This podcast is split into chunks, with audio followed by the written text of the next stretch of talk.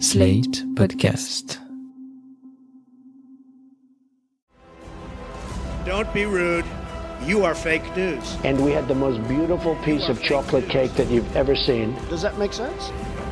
They will be met with fire and fury.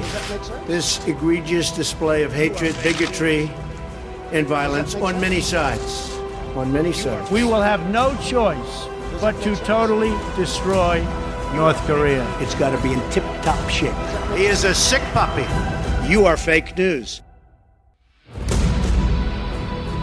Bonjour et bienvenue dans Trump 2020, le podcast IFRI TTSO Slate qui décortique chaque semaine l'actualité de la campagne présidentielle américaine de 2020 avec Laurence Nardon, responsable du programme Amérique du Nord à l'IFRI. Bonjour Laurence. Bonjour Christophe. L'épidémie de Covid-19 semble compromettre quelque peu les chances de réélection du président Trump en novembre prochain.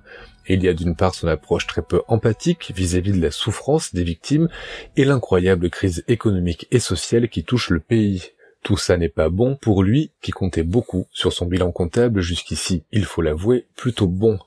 En face, nous avons un camp démocrate désormais uni derrière Joe Biden, et si nous vous parlions la semaine dernière des accusations d'agression sexuelle à son encontre par Tara Reid, à ce jour, rien de nouveau. Bref, il faut commencer à réfléchir à ce que donnerait une défaite de Trump pour nous, spectateurs, mais aussi alliés des États-Unis. Avec une administration démocrate, verrait-on un rapprochement spectaculaire avec l'Europe, un apaisement avec la Chine et quid de la politique américaine au Moyen-Orient? Ces questions nous amènent à réfléchir au rôle que doivent jouer les États-Unis dans le monde et quelle conception en a Joe Biden par rapport à Donald Trump. Laurence, je vous propose donc de consacrer cet épisode de Trump 2020 aux différents scénarios de politiques étrangères américaines à partir de janvier 2021. Oui Christophe, dans les campagnes électorales américaines, euh, la politique étrangère ne compte pas beaucoup traditionnellement. Mais bien sûr, pour nous Européens et plus largement pour le reste du monde, c'est un sujet euh, vraiment très important.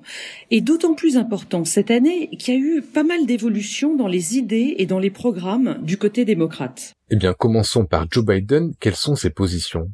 Eh bien, l'une des lignes de force de la campagne Biden depuis le début, c'est de proposer un retour à la période Obama, qui, pour Joe Biden, est vraiment la période bénie.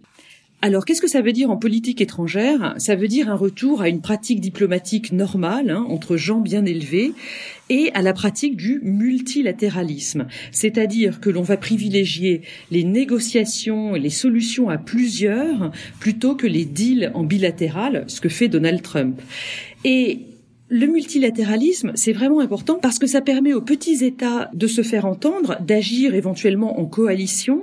Ça empêche les plus forts d'imposer leurs lois, et puis ça responsabilise tous les acteurs. Le multilatéralisme, c'est le, le mode opératoire de la diplomatie internationale depuis euh, la fin de la Seconde Guerre mondiale. Biden élu, ça veut dire aussi un retour à la notion d'exceptionnalisme américain. Alors, on en a déjà parlé, c'est l'idée que les États-Unis ont une responsabilité morale dans le monde pour faire avancer la démocratie et les droits de l'homme. Alors, si l'on regarde le discours de politique étrangère que Biden a prononcé en juillet 2019, c'était à l'Université de New York, on voit qu'il met en avant les notions de dignité et d'exemplarité des États-Unis. Il s'engage, s'il est élu, à rétablir la présence des États-Unis dans le monde en tant que puissance stabilisatrice. Donc là, on est vraiment au cœur de cette notion d'exceptionnalisme américain. Cet exceptionnalisme dont vous nous parlez, comment il se traduit concrètement? Avec un Biden élu, on verrait le retour d'une grande amitié transatlantique, la fin des attaques contre l'Union européenne et contre l'OTAN. Et puis Biden s'est également engagé à faire revenir son pays dans l'accord de Paris sur le climat dès le premier jour, hein, on day one. Il s'est également engagé à tenter de sauver, si c'est possible, l'accord nucléaire avec l'Iran. Donc on reviendrait presque au moment où l'administration Obama est partie de la Maison Blanche. Et d'ailleurs, les responsables d'une administration Biden seraient très probablement des anciens de l'administration Obama. Il y a pas mal de rumeurs de nominations qui courent déjà hein, pour les postes de secrétaire d'État ou de conseiller pour la sécurité nationale si Biden était élu. On voit par exemple revenir le nom de Susan Rice, qui était déjà conseillère pour la sécurité nationale sous Obama, ou celui d'Anthony Blinken, un grand francophile, qui a été secrétaire d'État adjoint sous Obama et qui est l'un des principaux conseillers de Biden depuis l'époque où il était vice-président. En gros, ce serait le retour de ce qu'on appelle the blob. Alors le blob, c'est un terme un peu moqueur, voire un peu péjoratif, qui désigne l'establishment de la politique étrangère américaine avec ses idées de diplomatie traditionnelle. Donc en gros, on prend les mêmes et on recommence. C'est ça qui va se passer. Pas vraiment, parce qu'en réalité, un retour pur et simple à la politique étrangère d'Obama est contesté par deux sortes de courants au sein même du Parti démocrate. Alors il y a d'abord les anciens Obamiens qui ont un petit peu réfléchi, et ensuite l'aile progressiste du Parti démocrate. Parlons des premiers. L'élection de Trump par des classes moyennes en colère a amené euh, certains démocrates du camp modéré, hein, le camp Obama-Biden, à réfléchir aux limites du système libéral, principalement en ce qui concerne le libre-échange et les relations avec la Chine. C'est Thomas Wright, qui est un chercheur euh, à la Brookings Institution, qui en parle. Il les appelle les 2021 Democrats, les démocrates de 2021. Ils se veulent plus durs et plus exigeants sur ces questions, et en réalité, ils rompent avec les idées qu'ils ont défendues eux-mêmes lorsqu'ils étaient aux affaires. Et dans les faits, quand on regarde le programme de Biden, on voit qu'il a évolué lui aussi sur cette question. Son programme pose le principe d'un commerce international plus juste. Il n'y aura pas de retour en arrière sur les questions commerciales. Un point important à signaler, c'est que sur ces questions de commerce et de relations avec la Chine, une future administration Biden profiterait en fait des ruptures qui ont été introduites ces quatre dernières années par les méthodes brutales et agressives de Donald Trump. Et aux côtés de ces partisans d'Obama qui ont, dites-vous, réfléchi, il y a une deuxième source de contestation, c'est celle de l'aile gauche du Parti démocrate. On peut compter parmi eux les partisans d'Elizabeth Warren et de Bernie Sanders. Oui, Bernie Sanders avait été assez silencieux sur les questions de politique étrangère en 2016, mais pour sa campagne de 2020, il a construit un programme très solide, avec des gens dont vous entendrez peut-être parler dans les mois qui viennent, donc je les cite. Il y a Ro Khanna, qui est un représentant euh, démocrate de Californie. Il y a Joe Cirintioni, qui est le président de l'ONG antinucléaire Plowshares Fund, et puis aussi un plus jeune qui a été euh, chercheur au Center for American Progress. Il s'appelle Matt Duss. Il a beaucoup d'idées euh, très novatrices et euh, peut-être qu'il pourrait devenir sous-secrétaire d'État dans une future administration Biden. Ok.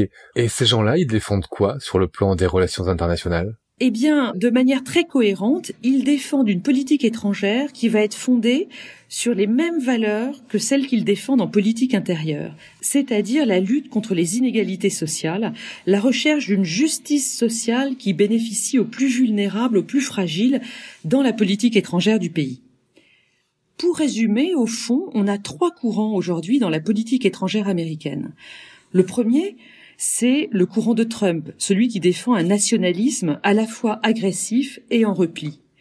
Le deuxième courant, bah, c'est le retour à la diplomatie du blob, avec l'exaltation du modèle américain, la défense de la démocratie politique, c'est-à-dire l'exceptionnalisme. Ça, c'est le courant des modérés démocrates de Biden. Et puis enfin, donc, cette aile progressiste qui veut une politique américaine à la fois plus juste et aussi plus humble, parce que ces démocrates plus radicaux sont très critiques du bilan des États-Unis dans le monde depuis des décennies. Ils ne sont pas du tout favorables à l'exceptionnalisme américain.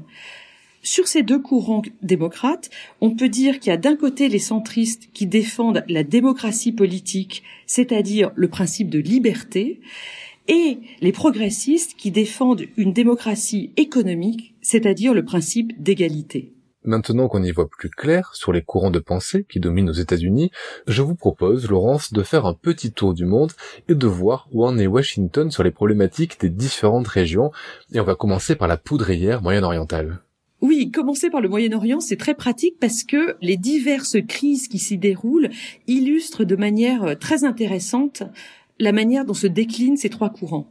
Alors si on prend pour commencer les guerres en Afghanistan et en Irak, eh bien là, tout le monde est d'accord pour mettre un terme à ces guerres sans fin, the endless wars.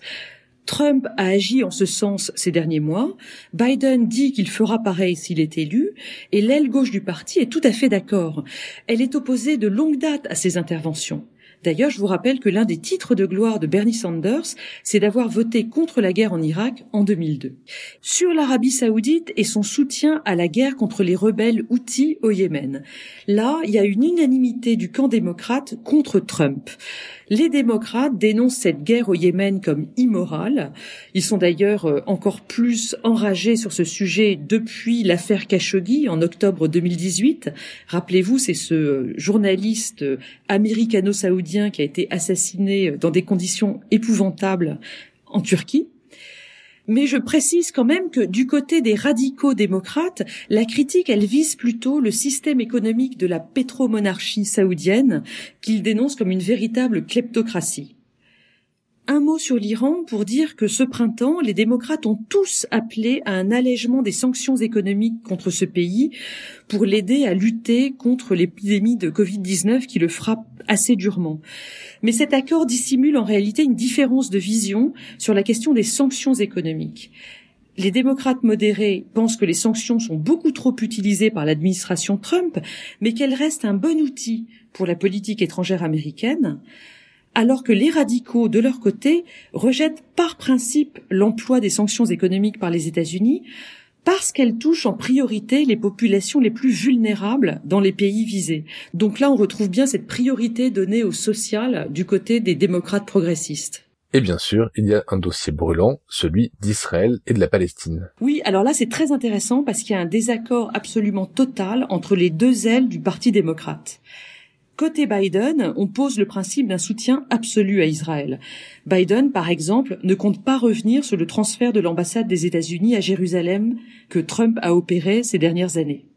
De fait, le soutien à Israël est vraiment un point de passage obligé pour tous les dirigeants américains depuis la montée en puissance de la droite chrétienne aux États-Unis dans les années 1980. Pour ceux qui contreviennent à ce principe, vraiment, il y a des attaques de politique intérieure très dures. Et pourtant, l'aile gauche du parti rompt totalement avec cette attitude, et c'est vraiment tout à fait inhabituel. Bernie Sanders, dont une partie de la famille a péri dans la Shoah, peut en effet se permettre d'être très critique vis-à-vis du gouvernement israélien actuel.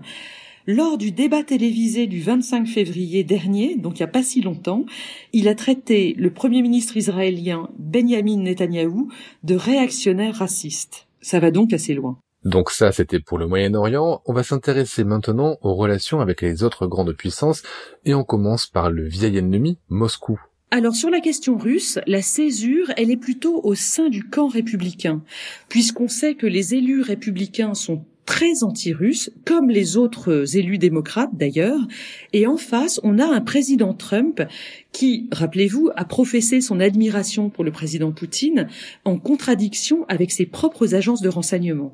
Par ailleurs, on n'est pas à l'abri de nouvelles manœuvres d'influence russe sur les réseaux sociaux dans la campagne de 2020, et ça, évidemment, s'adresserait tous les politiques américains contre le gouvernement russe. Dans ce contexte, Biden annonce vouloir reprendre rapidement des négociations sur le traité nucléaire New Start, qui expire le 5 février 2021 on peut s'attendre à des négociations assez compliquées, d'autant plus que les progressistes démocrates, là encore, s'attaquent à la kleptocratie du régime de Poutine. Et avec l'adversaire du moment, la Chine, ça va se passer comment? Après la guerre commerciale déclenchée par Trump et le désastre du Covid-19, l'humeur à Washington, elle est vraiment à la méfiance envers Pékin.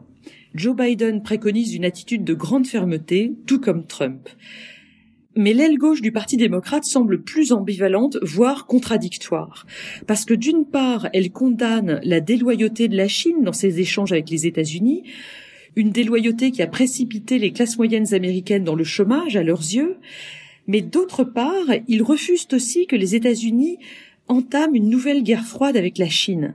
Parce que pour eux, une nouvelle politique de rivalité entre grandes puissances, hein, ce qu'on appelle Great Power Competition, entraînerait le retour en force du complexe militaro-industriel américain, on verrait une explosion des dépenses militaires au détriment des dépenses d'éducation, de santé et d'infrastructure. Et ça, pour eux, bien sûr, c'est inacceptable. On l'a vu, il y a beaucoup de divisions dans le camp démocrate. Est-ce qu'il y a tout de même des points de convergence possibles? Oui, pour l'instant, les choses sont encore extrêmement flexibles, que ce soit sur les idées, Et d'ailleurs, laissez-moi vous dire un mot de Chris Murphy, qui est le sénateur du Connecticut. Il a 46 ans et il est aujourd'hui l'un des élus démocrates les plus impliqués et les plus médiatiques sur les questions de politique étrangère. Il est particulièrement actif, par exemple, sur le dossier du Yémen. Eh bien, Chris Murphy essaye de faire le lien entre les deux courants du parti en défendant une politique étrangère qui serait fondée à la fois sur les valeurs de liberté politique et d'égalité sociale. Très clairement, Murphy se positionne lui aussi pour devenir secrétaire d'État d'un futur président Biden. Les paris sont pris, Laurence. Merci beaucoup pour ce tour du monde. On se retrouve la semaine prochaine pour un nouvel épisode de Trump 2020. Merci Christophe. Retrouvez Trump 2020 chaque semaine sur slate.fr, dans la newsletter TTSO, sur le site de l'IFRI ou sur votre application de podcast préférée.